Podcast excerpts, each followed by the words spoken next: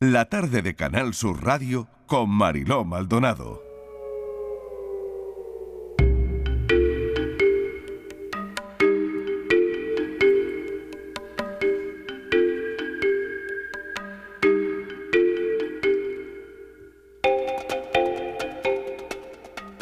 Y a esta hora, como cada miércoles, llega la tarde en tu búsqueda con Patricia Torres. Se han cumplido 31 años de la desaparición de dos adolescentes, Virginia Guerrero y Manuela Torres, en Aguilar del Campo, en Palencia. Patricia. Hola Marilo, ¿qué tal? Pues sí, estas chicas eh, desaparecieron el 24 de abril del año 1992 y lo último que se sabe de, de Virginia y Manuela es que pasaron la tarde en Reynosa, estuvieron en una discoteca y se la vio haciendo autostop y subiéndose a un SEAT 127 color blanco o crema. Esos son los datos que, que tenemos de, de esa época.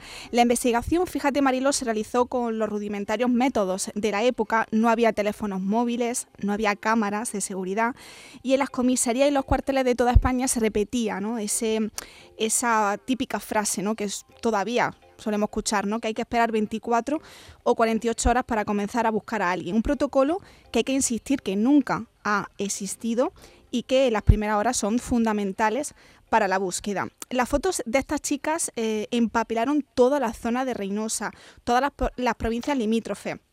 E incluso en el programa de televisión que presentaba en aquella época Paco Lobatón, quién sabe dónde, recién estrenado, pues dedicó muchas de sus emisiones a analizar este caso. Comenzaron muchísimas llamadas, algunas aportando pistas y otras incluso intentando burlarse de esta situación tan dramática que vivían estas familias. Se investigaron todos y cada uno de esos posibles rastros, incluso clubes de alterne en las provincias de Palencia y Burgos, donde algunas de estas personas situaban a las niñas. También fueron supuestamente avistadas en Cádiz, Madrid o Asturias. Se hicieron incluso gestiones en Málaga, donde el padre de Manuela tenía cierto arraigo, y en Francia, donde vivía cuando desapareció su hija, pero no se encontró nada. El equipo de ese programa se ha puesto en contacto con Ramón Chipirras, él es eh, criminólogo y representante de la familia de Manuela y Virginia, quien asegura que la familia lo único que pide es saber qué pasó ese día y van a seguir luchando por su memoria. Le escuchamos. Durante estos 31 años hemos tenido indicios, hemos tenido pistas, pero todas ellas al final han sido no concluyentes. No hemos sabido nada, absolutamente nada, de lo que sucedió con Manuel y con Virginia. Desde luego, desde Balfagón Chipirral lo que tenemos muy claro es que eh, nuestro objetivo es conocer qué sucedió con Manuel y con Virginia y que las familias descansen y puedan realizar el duelo. Muchas veces las familias eh, pues quieren creer que Manuel y Virginia todavía están vivas, pero evidentemente con el tiempo transcurrido probablemente tenemos que pensar que Manuel y Virginia estuvieron involucradas en un hecho delictivo, ¿no? Entonces, eh, solo nos falta seguir luchando por su memoria y esperar a que, que dice el Tribunal Constitucional y si el Tribunal Constitucional cierra puertas también en materia de desaparecidos, que en este país tenemos una eh, legislación prácticamente nula, pues habrá que irse al Tribunal Europeo. Fíjate, Marilo, que tras estallar el caso de la niña de Alcácer, eh, mm. se alejó el foco de la desaparición de las jóvenes de Aguilar de Campo, a pesar de que eh, esta desaparición ocurrió un año antes que la de la niña de Alcácer. La reapertura de, de este caso eh, se pudo conseguir después de casi 30 años, cuando se hizo una reconstrucción de esta historia, de estas niñas que desaparecieron hace más de 31 años, porque una espectadora, viendo un programa de televisión, se puso en contacto con la cadena al advertir que había vivido una situación muy similar a la de Virginia y, Manuela durante su adolescencia.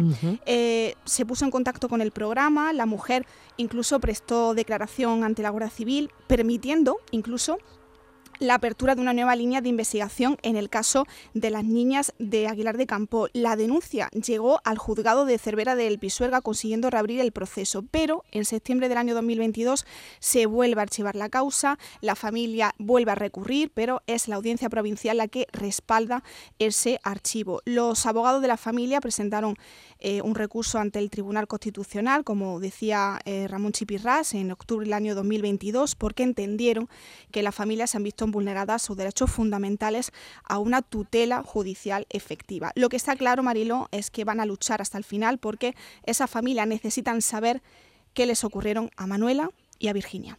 Está claro, y porque me imagino que al final la, causa se vuelve a archivar porque no se encuentra nada más, mm, ¿no? Ningún indicio más, Mm. desgraciadamente. Sí. Bueno, vamos con el siguiente caso. Seis años sin noticia de Ángel Jimeno, 75 años, que desapareció en Monreal del Campo. Tenemos que ir eh, para esta desaparición hasta Teruel. Exactamente, Marilo. Eh, Ángel salió de su casa ese 1 de mayo en la localidad turolense de Monreal del Campo con, de, con chaqueta verde y pantalón oscuro y desde entonces no se ha vuelto a saber nada de él. El hombre tenía 75 años cuando se le perdió la pista y pese al amplio operativo que se estableció para encontrarle con dos eh, centenares de voluntarios y vecinos, además de Guardia Civil, Protección Civil y bomberos incluidos, perros de rastreo y uno de los helicópteros oscenses, el dispositivo no dio resultados. Seis años después eh, de su ausencia, la familia se encuentra perdida y desesperada. Así nos lo ha expresado eh, personalmente eh, su hija Belén. Familiares y amigos de Ángel piden colaboración ciudadana. Si alguien lo ve o vio algo que pudiese ayudar a dar con su paradero, pueden ponerse en contacto con la Policía Nacional 091, Guardia Civil 062 o al 112. Y hoy queremos abordar otro caso de una desaparición muy extraña, muy, muy extraña. Víctor Tapiador, 25 años, avisa eh, a través de un mensaje a su madre que volvía a casa, Sí. pero nunca llegó. Ese mensaje mm, que le escribió a su madre era para que supiera que ya no tardaba en volver y no se sabe nada de Víctor. Absolutamente nada. Marilo, su rastro se perdió de forma inesperada. Ese 8 de marzo por la tarde, como tú bien decías, Víctor le dijo a su madre a través de WhatsApp que estaba tomando un café con un amigo y que volvía en un rato, pero no lo hizo. No hay indicios de qué le pudo ocurrir. Helicópteros, drones, incluso una Zodiac de los eh, bomberos en una laguna cercana batieron los días siguientes, pero no se halló nada. A punto de cumplirse dos meses de su desaparición, la familia de Víctor solo quiere saber si el joven se encuentra bien y dar con su paradero. Vamos a hablar con Faustino, que es padre de Víctor. Faustino, bienvenido al programa. Gracias por, por atendernos. Vamos hoy a abordar su caso. ¿Qué tal? Hola, buenas tardes. ¿Cómo se encuentra la familia? ¿Cómo están? Bueno, pues estamos abatidos, indudablemente. Desconcertados y abatidos después de prácticamente dos meses que de un día para otro desaparece nuestro hijo y no, no tenemos noticias de él para nada y, y bueno, pues la verdad es que es una situación bastante difícil. Jamás pensamos que íbamos a, a vivir una cosa parecida. Siempre parece como que estas cosas Mm. eh, o no pasan o le pasan a los demás o lo vives muy lejano y la verdad es que cuando te toca es cuando te das cuenta de bueno de lo que supone este tipo de sucesos. ¿Qué pasó ese día, Faustino? Porque Víctor, bueno, parece que ese día come con su hermana, si la información la tenemos bien cotejada. Ese día come con su hermana, queda con un amigo para tomar café y, y luego llegó pues ese aviso a través de un mensaje a su mujer, a, a su madre, de que Sí. iba para casa. ¿Él, él solía mandar este tipo de mensajes avisando de que volvía?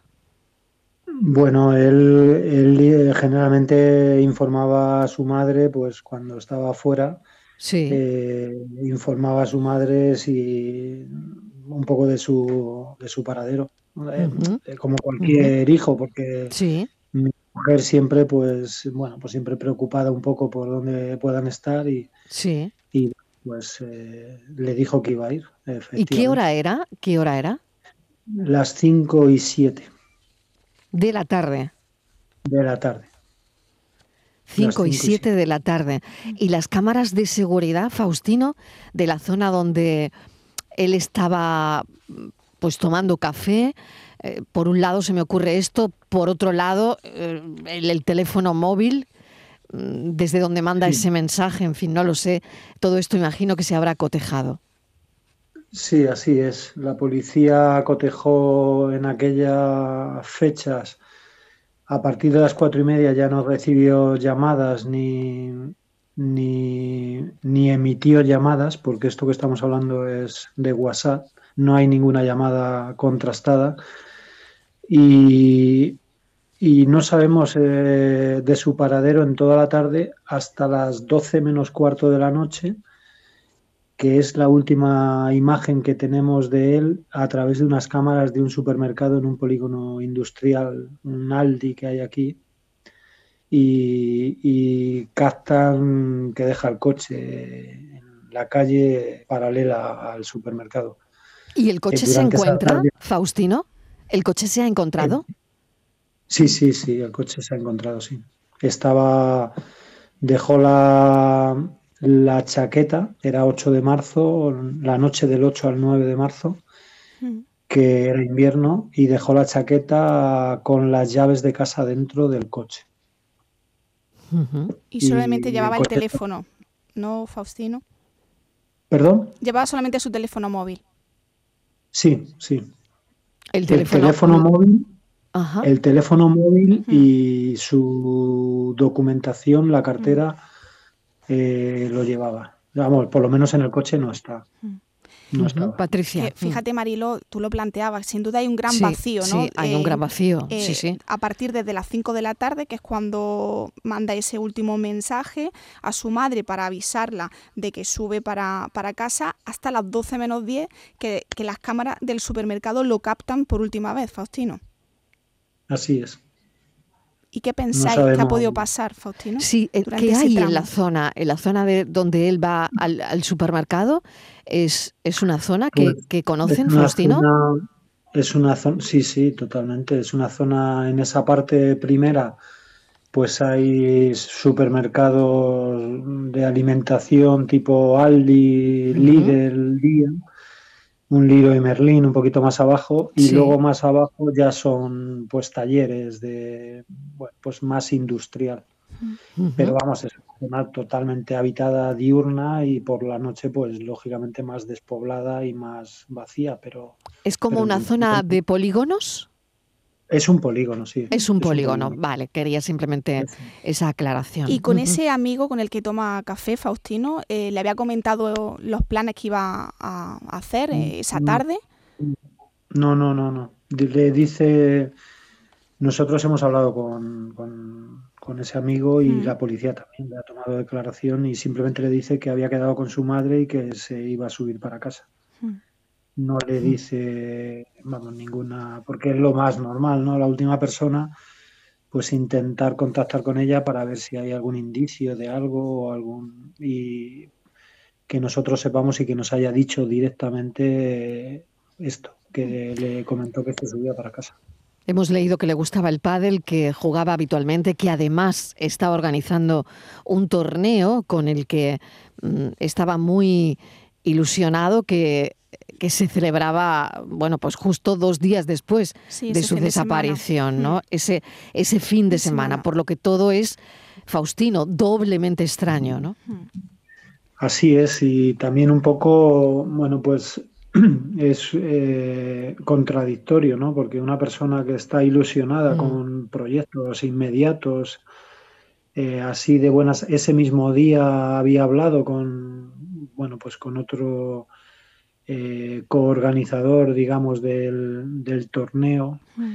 y porque él se había encargado de conseguir las pistas, como jugaba habitualmente, pues la- se había encargado de conseguir las pistas gratis y la parte más organizativa pues lo iban a ver un poco para que se pudiera recaudar eh, la mayoría de fondos para San Juan de Dios, que es donde trabajaba él hasta que desapareció y donde trabajo yo aquí en, Mm. en Madrid, en Cienpozuelos. Qué, ra- qué extraño, sí, qué situación es que- tan, tan difícil además, Mm, Patricia. El, el rastreo del teléfono móvil de, de Víctor, bueno, pues ahí ha arrojado pistas de, bueno, de esas últimas llamadas que nos comentaba Faustino. No sé eh, si, mm, si te gustaría mandar un mensaje por si, imagínate, Faustino, que nos esté escuchando en este momento, que él, por decisión propia, haya decidido voluntariamente desaparecer. ¿Qué le diría? Pues, pues sí, pues indudablemente dentro de todas las hipótesis que la policía es la que mantiene que están abiertas, ¿no? Eh, desde ahí, lógicamente, la familia, bueno, pues, pues la esperanza es lo último que se pierde, por supuesto, Mm.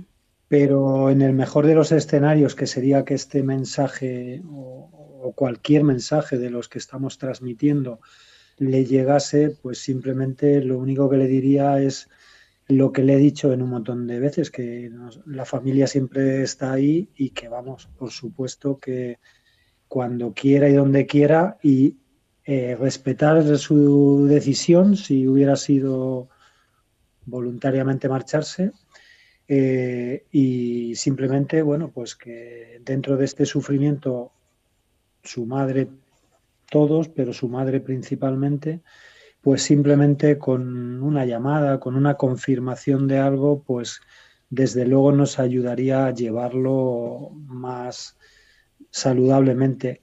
Incluso, bueno, que tampoco esta vida muy larga y ya lo venimos viendo, ya los que somos más mayores, mm. hay tiempo para todo y para corregir errores. O sea que en ese sentido tampoco habría ningún problema independientemente de, bueno, pues de las circunstancias que fueran. Esto en el mejor, eh, en el mejor, digamos, eh, posicionamiento. Lógicamente lo que nosotros queremos es eh, que esto no entre en un vacío. ahora mismo el juzgado ha cerrado el caso porque teóricamente no ven indicios de criminalidad y en teoría, según nos dice, nos hemos personado en la causa como acusación familiar, hmm. según nos dice el abogado, pues en teoría la justicia eh, dice que está para, pues para atender delitos, no desapariciones. Pero aquí, eh, ahora mismo, si la policía no es capaz de demostrar que a mi hijo no le ha pasado nada, pues entiendo que no se deberían de poner trabas para impedir que se siga investigando, porque eh, se pidió por parte de la policía al juzgado que el teléfono fuera intervenido para si había alguna, alguna información o alguna señal de, de, uso de, tanto de la tarjeta antigua como de una nueva tarjeta que pudiera que se pudiera detectar para esto que estoy diciendo, en el momento en que detectáramos y confirmásemos, por supuesto, porque no se trata de una confirmación de un teléfono que no sepamos quién, eh, pues lógicamente tomaría otro cariz y, ya pasaríamos a, bueno, pues a otra hipótesis. Pero hasta que no se confirme eso, hmm. pues entendemos que hay que seguir investigando e incluso dejar a la policía, que fueron ellos los que eh, solicitaron esta intervención y fue el juzgado un poco el que, el que lo denegó. Ya. Faustino, le agradecemos enormemente que nos haya atendido. Me quedo sin tiempo, tengo que dar paso a las noticias, pero seguiremos su caso. Gracias, un saludo. Muchas gracias. Un abrazo. Muchas gracias, un abrazo.